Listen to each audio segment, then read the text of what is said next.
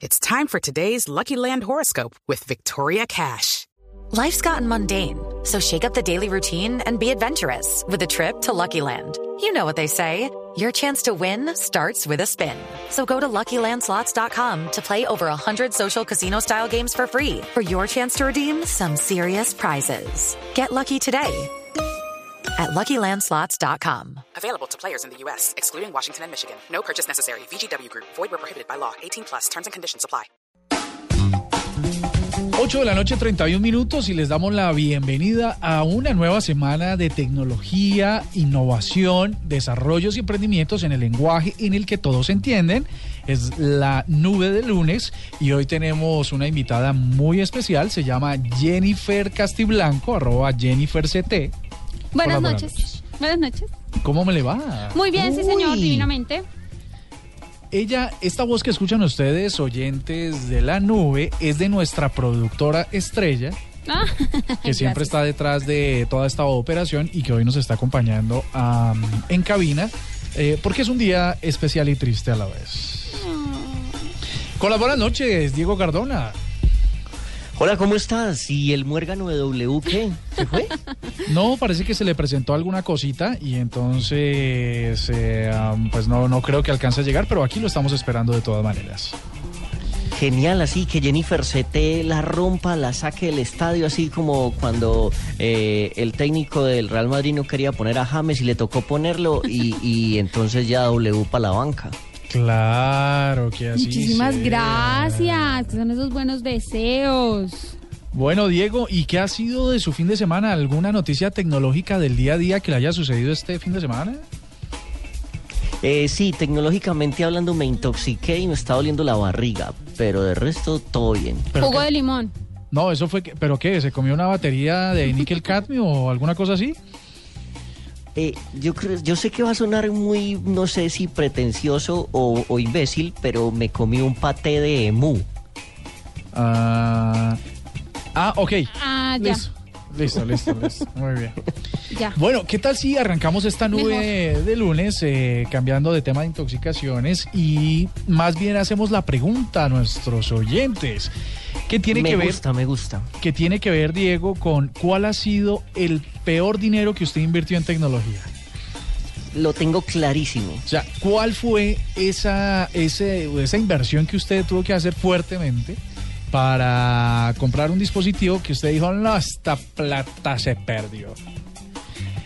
Cuando yo llegué a vivir a Bogotá, eh, pues eh, si yo ya era perdido en Medellín, desubicado en Medellín, y yo llegué a vivir a Bogotá, dije, no, yo me tengo que comprar un dispositivo GPS que me guíe por las calles de esta ciudad tan enorme. Y fui a una tienda de, de estas que venden libros, tecnología, fotocopias y etcétera. Y eh, compré el dispositivo GPS bastante caro, o sea, caro, caro. Eh, creo que hace unos 5 o 6 años valió un poco menos de 300 mil pesos, más Claro. o menos.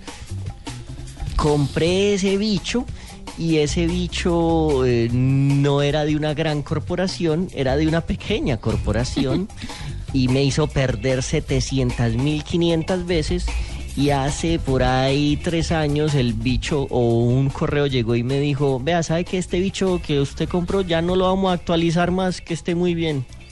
Claro. Y ahora, y ahora eso, y ahora eso gratis, oiga.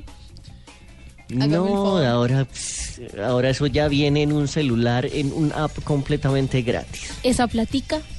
Señorita Jennifer, la popular chiquita. Dígame. ¿Cuál ha sido esa plata usted per- que perdió en tecnología? Eh, hace algunos años, muchos, tal vez. Cuando estuvo muy de moda este tema de los MP3, tener música en un aparatico chiquito y Ajá. llevarlo para donde uno quisiera y todo, ahorré, pero no lo suficiente. Entonces me tocó ir a un popular eh, lugar acá en Bogotá, donde venden muchas cosas tecnológicas, a conseguir un MP3. Yo quería uno, era mi sueño. Pero, pero me compré uno de esos que uno llama marca pajarito Ajá, y al mes esa vaina ya ni siquiera prendía. ajá. Sonaba como como si estuvieran como como interferencia telefónica. No, no sirvió. Bueno, ¿y cuánta plata perdió usted con ese dispositivo? Fueron como 200 mil pesos. Bueno, sí. Gracias. 200 mil. Eh, ah, bueno, y aquí también entra la grandísima categoría de todos los que hemos caído víctimas de los televentas y estas ventas Ah, así no, no, de señor. televisión que eh, será, ah, y llame ya, y le vamos a regalar un pedacito del resto. Sí, sí, sí, sí, sí. Bueno, yo creo que lo mío eh, también puede haber caído en televentas un par de veces con ¿En unos serio? cuchillos. Con No. cuchillos. Unos cuchillos que, ah, no, un, cos- un, un- era como un rodillo que, con el que se le quitaban la- las motas a los vestidos y a los sacos de lana. Y, Ah, eh, y entonces esa cosa no funcionaba y costaba como no sé cuántos millones de dólares y la verdad que no funcionaba. Pero la plata peor invertida es en una cosa que es, además es reciente. Me compré un Blu-ray de marca Sony. Ajá. Y resulta que piensa uno que lee DVD nacional en caso de que uno tenga una urgencia. Y no, resulta que no lee absolutamente nada. Entonces sí me costó, no tan caro, como 90 mil pesos, pero ni siquiera lo he podido estrenar. Y lo compré hace un año. Un En fin. año y lo tienes decorando. Lo tengo de pisapapeles. Así Ah, que arroba la nube blue para que ustedes nos acompañen con sus opiniones y nos digan cuál fue la plata peor invertida en un tema tecnológico. Son las 8.37 y ya regresamos aquí en la nube. Arroba la nube blue. Arroba blue radio com. Síguenos en Twitter y conéctate con la información de la nube. Esta es Blue Radio, la nueva alternativa. Con el crédito Presta Ya del Banco Popular, los colombianos diremos... Un profesor cambia la mentalidad de un salón. Dos, cambiamos la mentalidad de una comunidad. Veinte, cambiamos la mentalidad de una ciudad. Y con miles, cambiamos la de todo un país. Los profesores trabajan por la educación del país. Ellos nos dicen millones de veces siempre se puede. ¿Cómo no decirles lo mismo cuando necesiten un crédito? Con Presta Ya, los profesores y todos los colombianos dirán siempre se puede. Pídalo, hágalo realidad. Banco Popular. Somos Grupo Aval. Vigilado Superintendencia Financiera de Colombia. Celebraciones, efemérides o recuerdos. Este es el Doodle de hoy en la nube. Muy bien, el bl- bl- bl- doodle de hoy es eh, en referente al eh, UAS. ¿Qué pasa? Porque oigo como, como risas por allá al fondo. No, no, no, que me gusta esta, esta interpretación El psicoartística. bl- de-. Sí, está bien. La- el, el US qué? El doodle ¿US de hoy. Pero es que lo El estuviera colapsando usted, Diego. a veces hace referencia a la edición número 135 del US Open. Ustedes me pueden, por favor, confirmar si es que eh, esto lleva un siglo y 35 años celebrándose o ha habido años que lo hacen tres y cuatro veces, porque entonces hay muchos US Opens. Eh, este doodle es animado y la, una O y una G están jugando tenis eh, con las balacas y las otras letricas son unos camarógrafos muy hermosos. Me parece a mí que lo debieran haber hecho interactivo y que uno pudiera jugar tenis el día de hoy. Eh, todo esto haciendo referencia a los señores tenistas profesionales como Djokovic. ¿Cómo es que le dice eh, a Djokovic eh, Santos? Yo, yo, Jovovic, yo, yo, Yo, yo no, Nietzsche. Una Oiga, cosa así. u- Federer, Andy Murray y todos la, la gran eh, constelación de tenis. Esta buena Dígame. cama de tenistas. Pero mire, sabe que cuando se ve el play sobre el doodle, pareciera que fuera interactivo y entonces eh, lo primero que uno hace por intuición es mover las, las flechas. Entonces pensaría que sí, en efecto, están reaccionando. Y ese es el Nah. primer error, ¿no? Tendría que ser interactivo, sería más chévere. Y segundo, que en tenis, en el US Open, seguramente nunca se ven los fotógrafos ni las cámaras porque siempre están escondidas detrás de los paneles. Para no distraer, Sí, por es supuesto, a los tenistas. Pero bueno, sigamos esperando que Google algún día pues nos, Ay, nos vuelvo a ser, ¿no? sí, no. Ya no hacen nada, cierto. solo muñequitos ahí.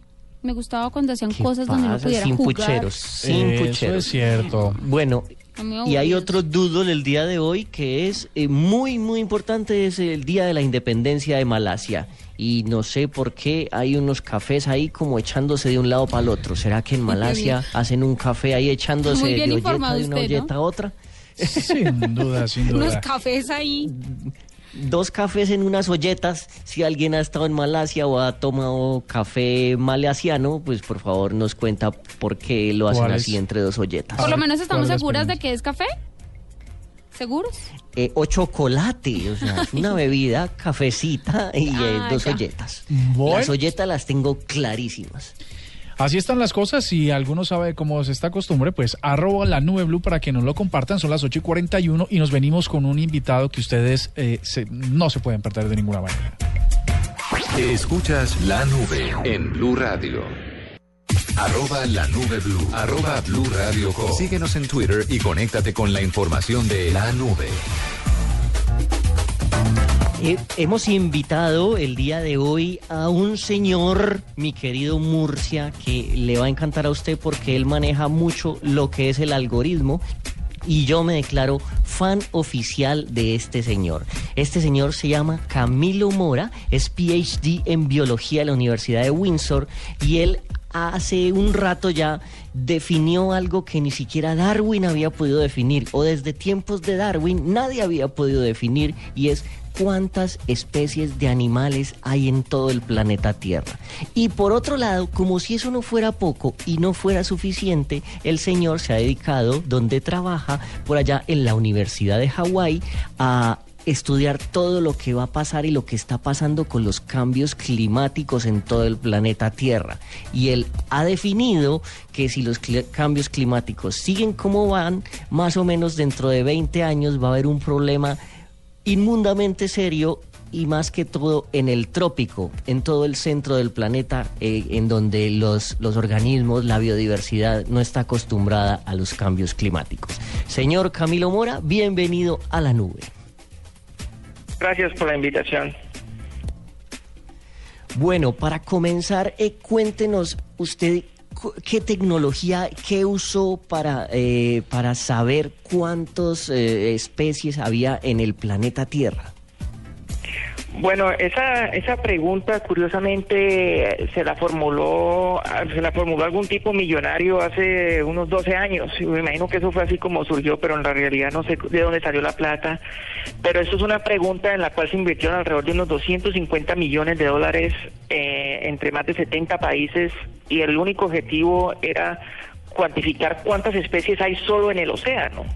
Y la razón por la cual hubo una inversión tan tremenda eh, a nivel mundial es el hecho de que muchas de estas especies eh, se están extinguiendo y nosotros ni siquiera sabemos cuáles son las especies que hay allí. Y pues para muchos países del mundo eh, los recursos que existen en el océano pues son unas, unas, unas cuestiones económicas muy grandes, o sea que hubo un interés económico muy fuerte en entender cuántas especies hay en el mundo y pues con tanta plata pues tú sabes que, que uno puede lograr muchísimas cosas y lo, inicialmente eh, tratamos todos los métodos que existen a nivel mundial hoy en día, tamaños del cuerpo, contando las especies directamente y, y no, después de 10 años y después de 250 millones de dólares, logramos, llegamos a la conclusión de que simplemente no podíamos saber cuántas especies hay en el mundo. O sea, no, o sea, llevan 250 años tratando de contestar esa pregunta. Eh, no por nada es que nadie la ha podido contestar, e incluso 250 millones de dólares no fueron suficientes para responder esa pregunta. Bueno, y resulta pues que un día esas cosas de la de la vida y uno de buenas, de, de, de pura chiripa, se me pareció un artículo, lo leí y resulta que proponía un modelo matemático donde uno utilizaba las jerarquías taxonómicas, o sea, sin, sin ponernos en mucha complejidad, es como la gente llama a las especies y resulta que encontramos un patrón allí que matemáticamente nos permitió calcular cuántas especies hay en el mundo. La razón por la cual este número que nosotros encontramos, que el número que se predijo este modelo matemático era de 8.7 millones de especies, pero la razón por la cual este- ese descubrimiento fue tan tremendo es que nosotros logramos validar el método. Resulta que hay algunos grupos de especies, como por ejemplo las aves, que nosotros sabemos que hay 10.000 especies a nivel mundial. En todo el mundo nosotros sabemos muy bien que no hay sino alrededor de unas 10.000 especies. ¿Ves? Porque ya las hemos contado casi todas. Lo mismo con los mamíferos, creemos que alrededor de unas 7.000 o 5.000 o 7.000, lo mismo con los anfibios, y resulta que nuestro método predecía exactamente ese número de especies en esos grupos taxonómicos y por primera vez en 250 años tenemos un método que nos permitía predecir cuántas especies habían y no solo eso, sino que también lo podíamos validar. Y, y bueno, y ese es el descubrimiento que hicimos y la revista Discovery eh, clasificó eso como uno de los 100 descubrimientos más grandes del año 2011 cuando el artículo se publicó. Doctor Mora, um, esta para aclaración y para, para que nuestros oyentes se pongan en situación, el poder conocer cuál es la cantidad de especies, eh, las categorías y a partir de la taxonomía, como nos estaba explicando, ¿qué permite que los seres humanos nos concienciemos, las protejamos? La, la- cu- ¿Cuál es el fin último de poder tener este inventario tan preciso sobre lo que pasa con las especies? Bueno, a nivel a nivel científico, pues hay una curiosidad como tal, ¿entendés? O sea, si queremos explorar Marte eh, y, y Uranos y Plutón, ¿entendés? Son millones de dólares que están invirtiendo. Eso solo es para satisfacer una, una curiosidad científica como tal. Pero, y eso lo satisface es saber este número, porque pues chévere saber cuántas especies hay en el planeta. O sea, es lo que las especies con las que estamos compartiendo el planeta, como qué no saber cuántas hay.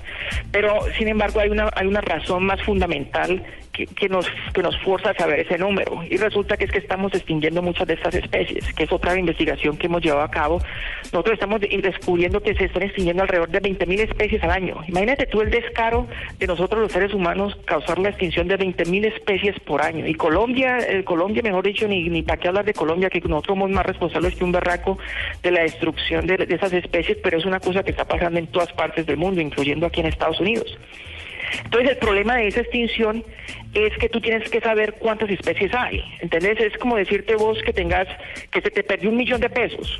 Decirte que vos tenés en tu bolsillo un millón de pesos y se te perdieron.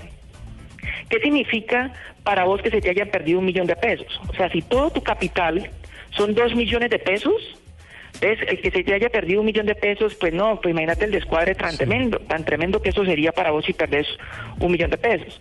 Ahora, si tu capital total es de un billón de dólares, que se te haya perdido un millón de pesos no significa absolutamente nada. Entonces, por eso es que nosotros necesitamos saber cuántas especies hay en el planeta para saber si se nos extinguen 20 mil, eso es mucho o eso es poquito. Entonces, saber cuántas especies hay es lo que nos permite definitivamente saber si eso es bastante o, o- o- o- o no. Venga, doctor. Eh, eh, Diga, Diego. Sí. En, en cuanto a los cambios climáticos, cambiando el tema a su otro estudio, eh, tecnológicamente hablando, ¿qué es lo que más afecta el cambio climático? ¿O la tecnología no tiene mucho que ver y sí otros factores?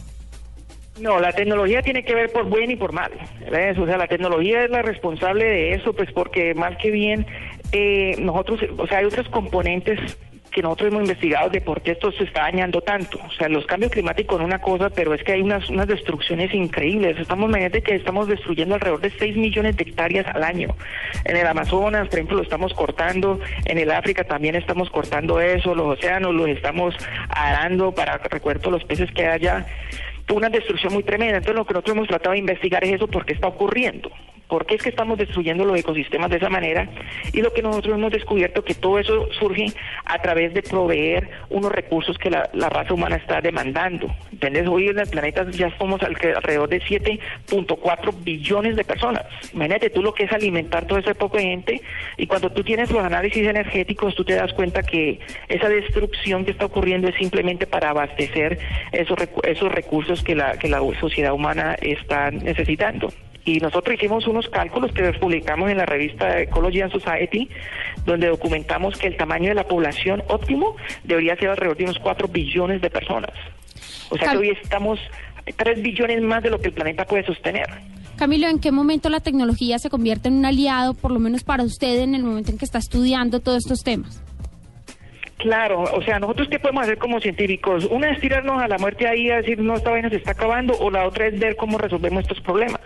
Y uno de los proyectos, uno de los proyectos que estoy iniciando en este momento, que desafortunadamente nadie le ha querido meter plata, o sea, nos fascina meter plata para investigar cosas que no sirven. Y las cosas que pueden tener algún efecto, esas, esas no, eso no vale la pena invertir en eso. ¿Entendés? Por- y yo creo que la razón es porque hay mucho riesgo, inversión. Entonces, por ejemplo, hay un proyecto ahorita que estamos desarrollando con unos colombianos allá, con unos ingenieros colombianos y unos ingenieros de aquí de la Universidad de Hawái. Y lo que queremos hacer es lo siguiente, nosotros queremos que la gente se dé cuenta que, que la destrucción que está ocurriendo es por culpa tuya y por culpa mía. O sea, eso no es que unos diablos por allá en otra parte están dañando las cosas. Eso que está ocurriendo hoy allí, es que todos, los amigos que están allí, con los que estamos hablando, somos responsables por eso.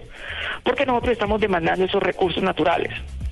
Entonces, la tecnología que nosotros queremos implementar en este momento es que tú puedas calcular tu efecto sobre el planeta Tierra, de tu estilo de vida, y a la misma vez tratar de neutralizar ese efecto. ¿Ves? Entonces, por ejemplo, tenemos una, una página de internet que desafortunadamente eso sí ha sido dificilísimo conseguir la gente que haga eso barato, pues. Eh, y la página de internet te permite hacer eso, te permite calcular tu efecto sobre el planeta y cuántos árboles tú tendrías que sembrar para neutralizar ese efecto. ¿Y cómo puedo yo calcularlo? O sea, ¿cómo funciona? ¿Cómo es la dinámica? ¿Cuál es la página? ¿Y cuál es la página? Pues no, no te digo que no la he podido terminar porque es que sin plata es muy difícil lograr las cosas. Entonces estoy haciendo eso ahí a los poquitos con unos ingenieros que me ayudan ahí por los lados y todo eso. Pero si Dios permite, por ahí en un mes o dos meses la página ya sale. Ya tenemos todas las ecuaciones matemáticas y tenemos también los recursos. Eh, lo, lo que necesita pues lo estamos ya, lo, casi que lo tenemos. Entonces la página funciona de esta manera. Mira, tú entras a la página y entras tu estilo de vida, cuánta carne comes, cuántos kilómetros manejas un carro, si utilizas aire acondicionado, cuánta electricidad, todas las cosas, y eso te calcula vos una cantidad de CO2. Para darte un ejemplo, un, un, amer- un americano promedio consume alrededor de unas 40 toneladas de carbono, produce. Un colombiano produce alrededor de unas 20. Nosotros nos aplicamos allá de, de ambientalistas y los colombianos estamos produciendo en promedio 20 toneladas de carbono, imagínate tú, por persona al año. Entonces, y nosotros ya como somos biólogos, nosotros ya no sabemos las ecuaciones que nos permiten calcular cuánto carbono secuestra un árbol. Entonces tú dices, ¿sabe que yo voy a sembrar un árbol y este árbol va a crecer eh, un diámetro de 30 centímetros y automáticamente la página de internet te calcula cuántas toneladas de carbono ese árbol secuestra. En promedio, este, un árbol de unos 30 centímetros te, te va a secuestrar alrededor de una tonelada en la vida de ese árbol. O sea que un americano tendría que sembrar alrededor de unos 40 árboles para neutralizar al año, para neutralizar el efecto que nosotros tenemos. O sea- los colombianos nos tocaría sembrar 20. O sea, al final del experimento la idea es que nos digan cuántos árboles debemos sembrar para... ¿Sí? Camila. Sí, para neutralizar tu efecto. ¿Ves? Tú tienes un efecto y eso es lo más lo- una de las cosas fundamentales que nosotros queremos hacer con este trabajo que estamos haciendo ahorita, es que la gente empieza a darse cuenta que los responsables de esta destrucción ambiental somos nosotros mismos. Y hay una mediocridad, una, ¿cómo se- no es mediocridad, eso se llama, se me olvidó la palabra. Para un ejemplo, Miopía, ceguera. Yo no sé, pero me doy el ejemplo y de pronto ustedes me ayudan con la palabra. Aquí en Estados Unidos hubo una, una demostración muy grande en Nueva York. Mucha gente salió, más de 200 mil personas salieron a decir de que, lo- que el gobierno tenía que dejar de, de contaminar y teníamos que dejar todo el, petróleo debajo de la tierra. El petróleo que está debajo de la tierra tiene que quedarse en la- dentro de la tierra porque si sacamos ese petróleo y lo combustionamos, mejor dicho, acabamos con este planeta. 200 mil personas salieron a eso y resulta que yo estaba mirando eso en CNN y apenas terminan la demostración, ¿sabes qué hacen las 200 mil personas? Van y se montan en un carro que, que consume CO2 como, produce CO2 como un berraco. Entonces imagínate tú la ignorancia tan tremenda que nosotros tenemos que ni siquiera esa gente que está completamente de acuerdo que esta destrucción está pasando son los responsables por la destrucción de lo que está ocurriendo. Entonces, nosotros lo que necesitamos lograr de alguna manera es que la gente tenga una apreciación de que es que todas estas destrucciones que están sucediendo es por culpa tuya y por culpa mía. Doctor, una, doctor Mora, una, le, le voy a decir dos cosas. La primera es que si usted necesita apoyo para, para esa página web, yo creo que le puedo decir con mucha amplitud que puede contar con nosotros en Caracol Televisión para eso. Díganos qué hay que hacer y nosotros le ayudamos. Y si no somos nosotros, los oyentes de la nube, que entre los cuales hay muchos desarrolladores y genios de Internet, pues también. Así que... lo Vea, haya mano, que yo la, la ayuda te la acepto y le digo exactamente lo que necesito. Necesitamos hacer una cosa que llama PHP y estamos varados porque la gente que sabe hacer eso quiere cobrar un ojo de la cara y nosotros no tenemos plata para eso, pues porque es que nosotros queremos cambiar el destino de la humanidad con una cosa de estas. Y eso desafortunadamente se me ha convertido en una tortura porque la gente que sabe de este programa quieren cobrarme un poco de plata y pues como estoy pagando eso en mi bolsillo, eso no, no, no financia. Entonces, Listo, lo vamos a hablar. Lo vamos a hablar. entonces ahí le, le dejo la copa, concretarle pues la ayuda pues. Pero, Sí, señor. don ve- Camilo, usted hubiera, hubiera cobrado unos 50 milloncitos de dólares por calcular la cantidad de especies en, el, en, el, en los océanos. No, es que eso no, si yo fuera por plata estaría en, estaría en Colombia eh, haciendo ingeniería o haciendo alguna otra cosa. Esto es un, esto, esto es un camino que tú tienes que eh, sacrificar. Por plata uno no puede hacer esto, ¿entendés? Si, si uno hace por plata ya se corrompe uno desde el principio. Es que también es otra de las otras cosas que nosotros tenemos, que es que esa tenemos una cuestión de mucha avaricia. ¿Ves? Y esa avaricia nos está acabando porque es que no sabemos cuándo terminar. Es increíble que aquí un americano ya puede vivir bien con, produciendo 20 toneladas, pero resulta que no. Quieren gastar un, botar un poco de energía, producir 40, y eso es avaricia de, saber cuándo no es suficiente. Y allí es donde nos empezamos todos a, a- a salir del camino de lo que es bien y que es- está mal, ¿ves? Doctor eh, Camilo Mora, mire, la, por tiempo ya no lo vamos a poder hacer, pero lo vamos a llamar para poner una respuesta suya en digital acerca de una sentencia que usted hizo en la, en la revista New York Times en 2013 que decía que para final de siglo Alaska podría ser la próxima Florida. Esto es una cosa muy preocupante en la que todos tenemos que trabajar y concienciarnos. Así que por ahora le damos muchas gracias por su tiempo y ya nos pondremos en contacto para las dos cosas que le he prometido. Una última, una última pregunta. Una última pregunta. Dale, pues. Doctor, ¿usted le ve esperanza a este planeta? Dígame sinceramente. Uf, claro que le veo esperanza y no solo le tengo que, no es que yo quiera verle, sino que es que tenemos que verle esperanza. ¿ves? Yo tengo una hija de 11 años, ¿cómo, cómo no, no va a querer que este planeta se mejore? O sea, no tenemos de otra opción. O sea, no tenemos de otra opción. Pensar de que esto no se puede, tiene reversa, mejor dicho, no, no, ese sería el final de todo eso. Yo tengo mucha esperanza que esto lo podemos voltear rápido. Pues así es, eh, el doctor Camilo Mora, PhD de biología en la Universidad de Windsor, un colombiano que está trabajando por el planeta y pues con el que nos vamos a liar y lo vamos a tener muchas más Sí, veces señor. aquí en la nube para que nos Lo más importante, resaltar, sin ánimo de lucro. Sin ánimo de lucro. 9 de la noche, 58 minutos y ya regresamos aquí en la nube. Arroba la nube blue. Arroba blue radio com. Síguenos en Twitter y conéctate con la información de la nube. Cinco votos en contra, 11 abstenciones y un ausente. En ese sentido, Eso que estamos escuchando de fondo tiene que ver con la sesión que hoy tuvo la Organización de Estados Americanos, donde Colombia pretendía la aprobación de una reunión extraordinaria de cancilleres de ese organismo para tratar el tema Yo de creí que era el Venezuela. desafío. Señor, Yo creí que era el desafío. No, no, señor. no, fue una votación que nos resultó en contra. Esto, la verdad, esto muy a nivel personal, creo que todos los pronósticos nos fallaron. Votos como el de Panamá, votos eh, Sí, señor. sorprendieron mucho porque parecían estar de nuestro lado y a la final no, no nos alcanzó. Nos faltó uno para, para que se hubiera llevado la crisis que tenemos actualmente con Venezuela ante ese organismo. Lo que votaron los embajadores en general fue por un diálogo directo entre los países y segundo, aunque no con muchos votos, con más abstenciones y los cinco en contra, que se hablara esto en UNASUR. Pero en redes sociales se ha hecho tendencia porque seguramente en UNASUR no pasamos de la puerta. No, pasamos de la esquina. En UNASUR, eh, eh, cualquier tipo de discusión que se quisiera dar en un debate serio, pues estaríamos con, evidentemente, con desventaja por la favorabilidad que tendría eh, Venezuela en ese escenario. La canciller María Ángela Holguín, a última hora, como lo reportaba el servicio informativo de Blue Radio, pidió a su embajadora en las Naciones Unidas que le que solicitara ante Ban Ki-moon, el secretario general, una reunión para a ver si en ese organismo sí se nos da esta discusión. UNASUR dice que aplaza la reunión y aquí estamos en una en una en un conflicto que hay que hay que dirimir prontamente, pero que se está aplazando. Así están las cosas. Esto quedó 17 votos a favor de Colombia, 5 en contra, 11 abstenciones y una ausencia. Seguramente alguien le dio una urgencia de último minuto preciso en la votación y viendo los qué resultados coincidencia. pues se paró y se fue. Así pasan las cosas en estas, en estos escenarios, en estos foros de debate internacional. ¿Qué tal si escuchamos la segunda tendencia?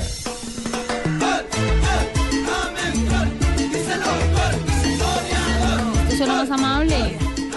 Sí, mucho menos. Pues esta es una canción de James Gol. ¿Y por qué?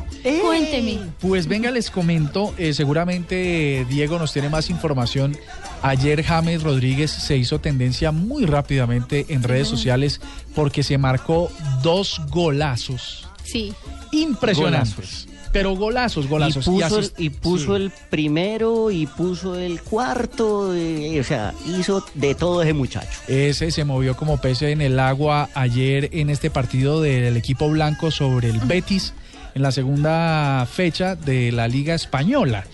la verdad es que todo eh, estábamos apenas reponiéndonos del primer golazo que había marcado Cuando había hecho el segundo. cuando llegó el segundo, que fue un, una, ¿cómo le decimos a esto? Una chilena, oye, ¿cómo es eso? Chilena po. Una chilena, sí, no, es una chilena completa. Él le rebotó el, el balón en la patica y dijo, ¿yo qué hago? Voy a hacer una chilena y le resultó. Ah, eso fue lo Y que él eso dijo. También, Así, eso, rapidito. y a- y a empezó. eso también sumémosle que Falcado anotó por fin y que Jackson Martínez anotó también.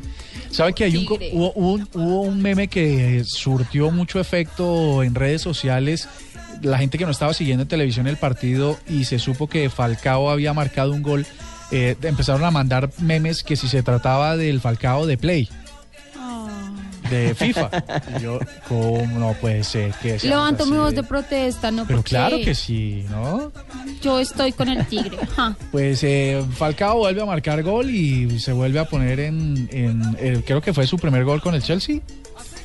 Sí, su primer gol, Su pero el Chelsea gol. perdió 2 a 1 y hacía como, o sea, 100 partidos llevaba Mourinho eh, de, al frente del Chelsea y solo dos, este es el segundo que pierde de local.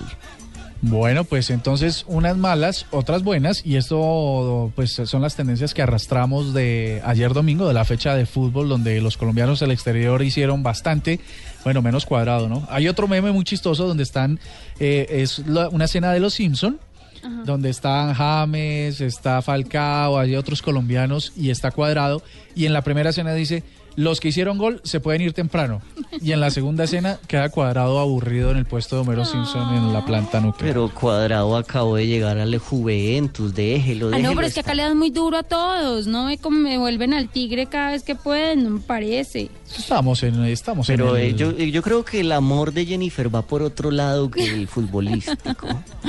¿Por qué no, señor? Futbolístico, pues, ¿cuál otro amor? Bueno, pero ¿saben qué les digo además? Seguramente para este amor de Jennifer, y es que con esto James recupera un poquito los puntos que había perdido con la prensa en España por el incidente con el carro, ¿no? Con el que aceleró el carro en medio de, de una serie de aficionados. Pero ahí está James, eh, repuntando y haciendo lo que tiene que hacer. Él, la verdad es que lo valoramos por el fútbol que tiene, ¿no? Sí, señor, se le valora mucho. Tercera tendencia.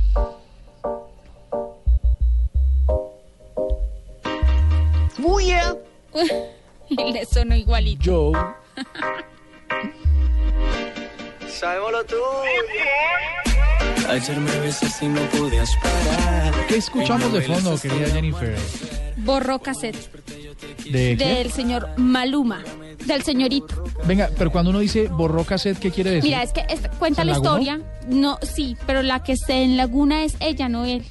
Ella es la que le dice, oye, no me acuerdo lo que pasó. ¿Te besé? No, yo no soy de esas, qué pena. No sé quién eres. Dice, no, no. Maravilloso cómo Di- estará sí, eso. eh, en realidad no me besaste, me hiciste todo lo demás. y también le bailó toda la noche. No me digas, pues resulta, pues resulta que este es el video oficial de esta canción Borró Cassette, el nuevo sencillo de Maluma, que ve tan curioso, ya tiene dos millones de visitas en YouTube. Tan curioso, ¿no? Con todas esas niñitas detrás de ese muchachito. ¿Cómo, ¿Tú cómo, se, crees? ¿Cómo se autodenomina Maluma? El Pretty Boy. Pues resulta que con Bull Nene eh, fueron los, eh, los dos que compusieron esta letra, producida hace dos años por Nicky Jam. Por Bull Nene. Bull Nene. Bueno, Ah, a ellos les gusta sentirse así. Y un poco más, así son las tendencias más suaves, digamos, de lo que pasó hoy en Colombia Sí, y en el mundo en las redes sociales. Tú, mami, como dices que no te acuerdas, como mi cuerpo te calienta, en la cara. Arroba la nube blue. Arroba blue radio com. Síguenos en Twitter y conéctate con la información de la nube. El valor que se pagó por la velocidad de la conexión más de lo que vale Facebook. La fortuna de Bill Gates. En la nube, la cifra. Una cifra, señorita Jennifer. Una cifra, Andrés, 9. 9 millones de pesos. No, señor, 9 de septiembre. Ah, ok. El, el keynote de Apple. Sí, señor. Que, a ver, ¿qué? donde se rumora, algunas, algunos medios han llegado a afirmar de que esto ya es así, pero yo lo voy a dejar como que sigue siendo un rumor. Y es que se va a presentar el nuevo iPhone SS, 6S y 6S Plus, oro color rosado. Pero, pero venga, una cosa. ¿Qué? Lo que va a cambiar es la carcasa, el, el celular, el dispositivo interiormente no va a tener ninguna novedad. Obviamente va a tener algunas novedades que ese día ten- pues hay que estar muy pendientes y traerle toda la información a nuestros oyentes de la nube, pero el rumor en este momento es que va a ser color oro rosado. Teníamos el color oro normal, ah, negro, O sea, tenemos oro blanco, que es el típico, el que Sí. cotiza más o menos igual que el oro amarillo. sí. Tenemos el oro negro. ¿Y oro Ajá. golfi a cómo cotiza? El oro golfi. Ah, ah, ¿el iPhone en oro golfi no, no está listo? No. No, acá se habla de oro rosado. A ¿A mí no me que metan sí? otros A- oros. En Maicao, en Maicao debe estar ya. Me hubiera gustado que fuera un oro morado, pero está bien, me voy a conformar con el oro rosado. Y bueno, ¿ya tenemos algún precio o solo no es solo No, señor, solo se han especulado. Lo que le digo, ya algunos medios dicen que es así, que va a llegar un iPhone S, digo, 6S o 6S Plus color oro rosado. Bueno. Para todas aquellas aficionadas al rosadito y que les gusta hacer muy pink y toda la cosa, ahí está. Bueno, esta, usted que es la parte femenina de esta mesa, pues, Ah, pues es que a mí eh, me gusta más el moradito. nos aconseja el rosado. Ay, a ustedes les sentaría de maravilla. Una belleza, una Lindos belleza. los dos. Don Diego, una cifra. Mil millones o un billón, como usted lo quiera usar. Usuarios de Facebook al día. Sí, eso es- ya la tenía usted o ya la dijo. No, ya la hicimos el viernes pasado. ¿Sí? ¿Y dónde estaba? No, pero seguramente lo que, de lo que usted nos quiere hablar es de el video que sacó Facebook para celebrarlo. Eh, no, Creo que le estás hablando como en chino. A ver, Diego, salga de esto. ya. Es- Estás, estás, Mm. estás en una todoterreno, en un, en un pantano, en... Una. Titirí. ¿Una qué? Una.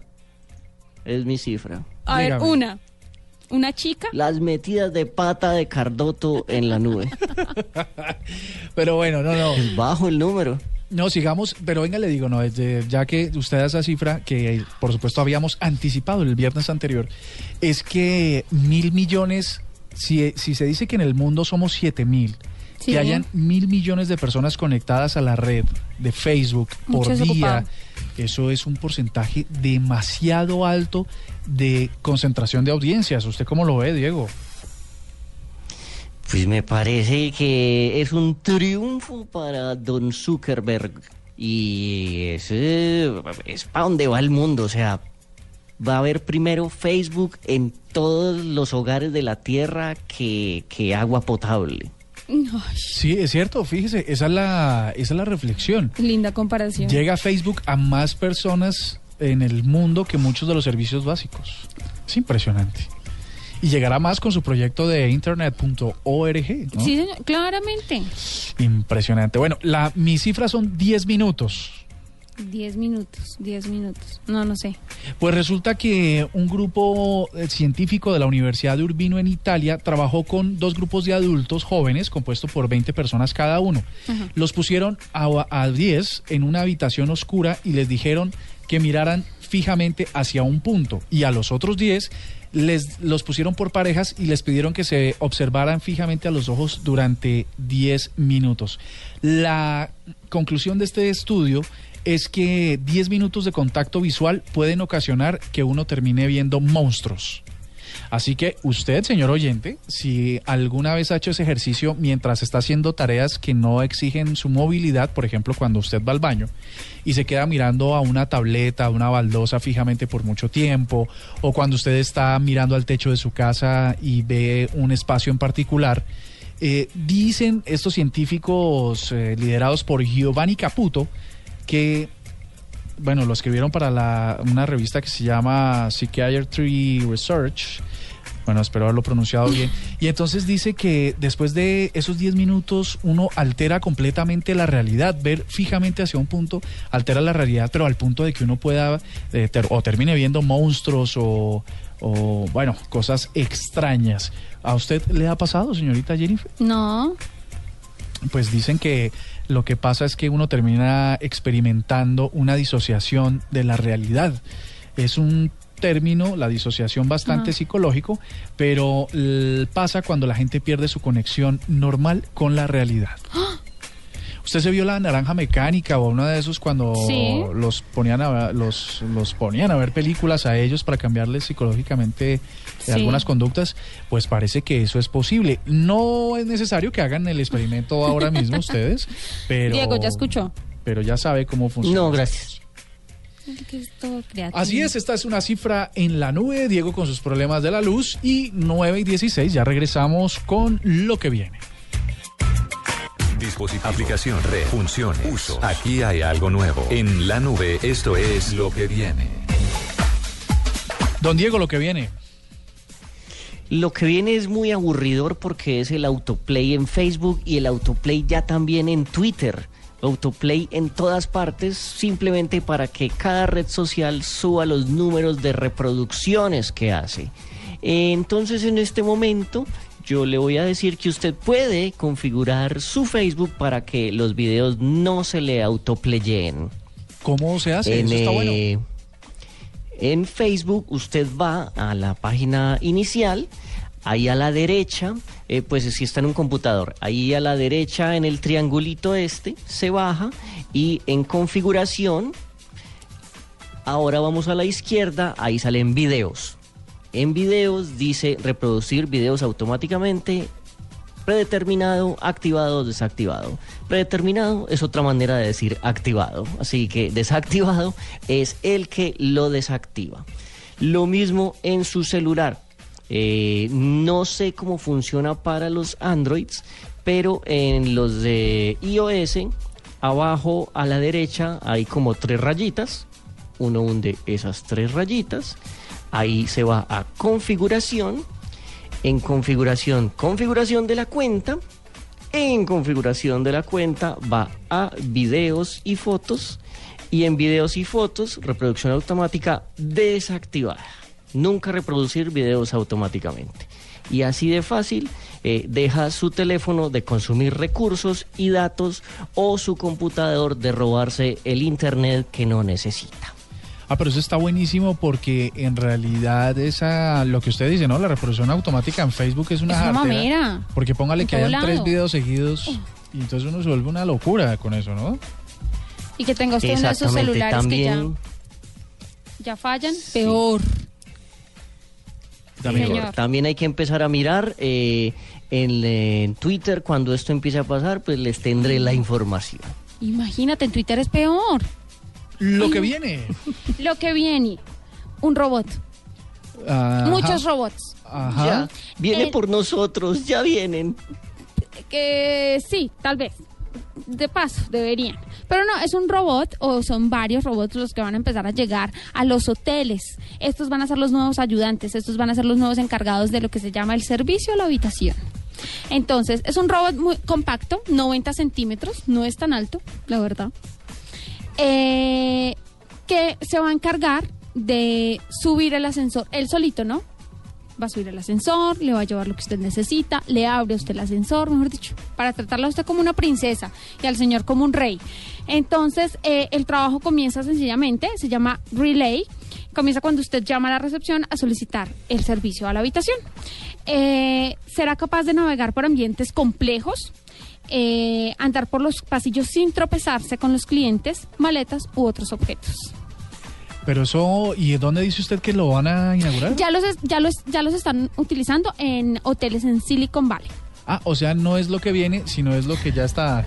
Ah, vea, si ve cómo aprenden los periodistas de esta No, redacción. ya viene a Ah. otros hoteles, ¿ves? Ah. O sea, ya los están usando en, un- en algunos, los están probando Ah, y mira. ya pronto vendrán aquí a muchos lugares del mundo, ¿ves? O sea, eso es lo que viene, los Ah, robots. mira, los robots como ayudantes en los hoteles. Ah. Futuro, Dios mío. Ah, ya, ya. Bu- bueno, pues ya que lo aprendió, venga, les cuento. Resulta de que la Twitter quiere ser como Snapchat y experimenta con añadir opciones de edición en sus fotos y videos.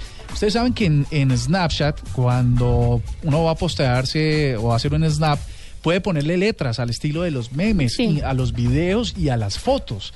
Pues resulta que Twitter están, dicen, dicen. Dicen por, ahí- por eso es lo que viene. Esta sí le pega a lo que viene. Eso me suena a rumor, porque No. eso de que dicen No, porque le voy a probar que están qué es en lo que esa. viene. Ok. Resulta que un Bueno, bueno, bueno, sin pelear. un tweet de Taylor Swift publicado, ya le digo, el 30 de agosto a las 15 y 49 es la prueba de que se está experimentando sobre eso. Es un video en el camerino donde ella hace unos gestos a- al lado de como de cinco monas, una morena, una pelirroja, una negra. Uy, una cantidad de mujeres.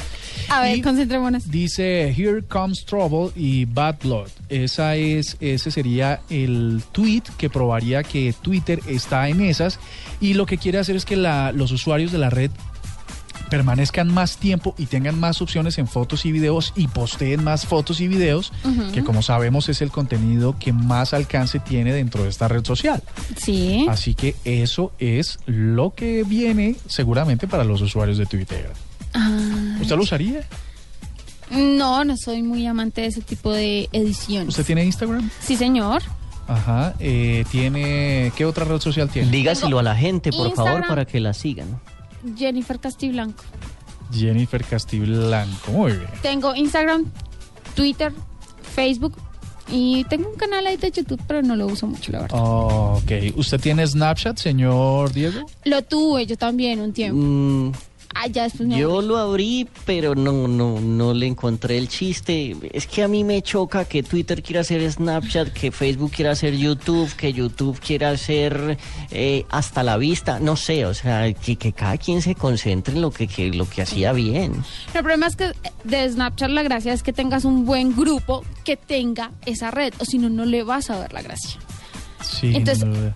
Porque si no, sí, así funciona. Pero está, está Mi hermana, por lo está menos. cogiendo mucha fuerza de todas maneras. Sí, en, en los jovencitos se la pasan mandándose ahí foticos y vainas.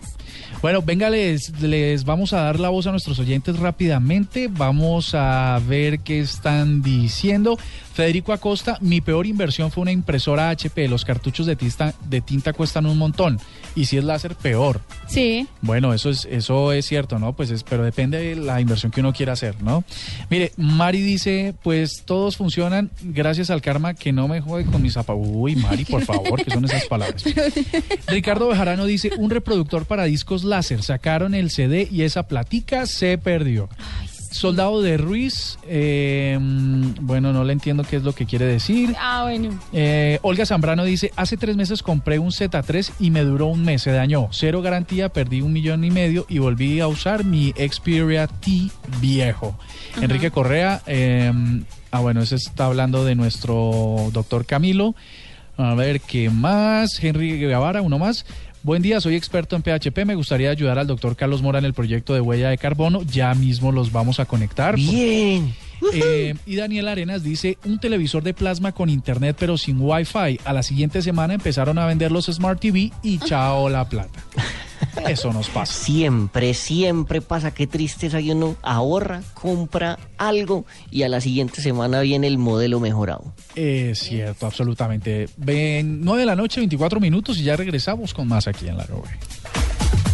Arroba la nube blue. Arroba blue radio com. Síguenos en Twitter y conéctate con la información de la nube. Útiles, inútiles, curiosos, divertidos. Lo importante es conocerlos. En la nube, el artefacto. Aunque desde tan solo las dos últimas décadas los frenos ABS eran un accesorio de seguridad reservado para los automóviles de lujo, es de una patente de la alemana Bosch de 1936. Sin embargo, solo en la década de los 70, cuando evolucionó a la electrónica, fue que se hizo masiva. Hoy en día casi que es una regulación en muchos países, pero veamos por qué. El sistema de frenado estándar aplica toda la fuerza del pie de manera directa y proporcionada sobre las cuatro llantas. En cambio, el anti-blocker system regula de forma inteligente la fuerza de los frenos en la medida en que sea requerido por las llantas que están en contacto con la superficie. En vez de bloquearse y generar derrapamiento del vehículo, el ABS reduce la velocidad de forma progresiva hasta que éste se detiene completamente usando una perfecta articulación entre los sistemas electrónicos, hidráulicos y mecánicos. Oh, oh. Pero ¿cómo funciona? Un sensor de velocidad central o individual por cada llanta envían información en tiempo real al computador sobre el comportamiento de la conducción y las posibilidades de bloqueo. Las válvulas formadas por un solenoide y un inducido móvil hacen posible la presurización o despresurización del líquido de frenos en cada una de las ruedas, logrando que el sistema pueda controlar cada uno de los frenos de forma independiente. Oh, looking good. En caso de una frenada crítica, el controlador libera y aplica presión de la rueda que está por bloquearse muchas veces por segundo. Haciendo que el conductor las perciba en el pedal y logrando naturalmente que el carro se detenga eficientemente en la menor distancia posible. Los frenos ABS, el artefacto de hoy en la nube. Arroba la nube blue. Arroba blue radio com. Síguenos en Twitter y conéctate con la información de la nube. Arroba la nube blue. Arroba blue radio com. Síguenos en Twitter y conéctate con la información de la nube. Don Diego, imagínese que hay una, una cosa que está pasando con Windows 10 o dos. La primera es que informan que más de 75 millones de personas o de máquinas ya se actualizaron a ese sistema operativo. Ajá. Dos, que sigue, sigue existiendo algunas eh, críticas por un tema de seguridad, porque para poder amplificar, para poder asegurarse de la privacidad hay que hacer bastantes configuraciones dentro de la base de datos.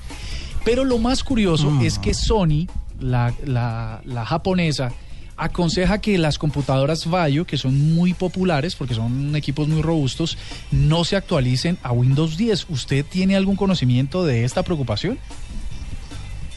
No, que yo sepa, eh, no tengo gente así como que tenga Sony por ahora. eh, no me había dado cuenta, pero pues eso suena como a guerra sucia, ¿o qué?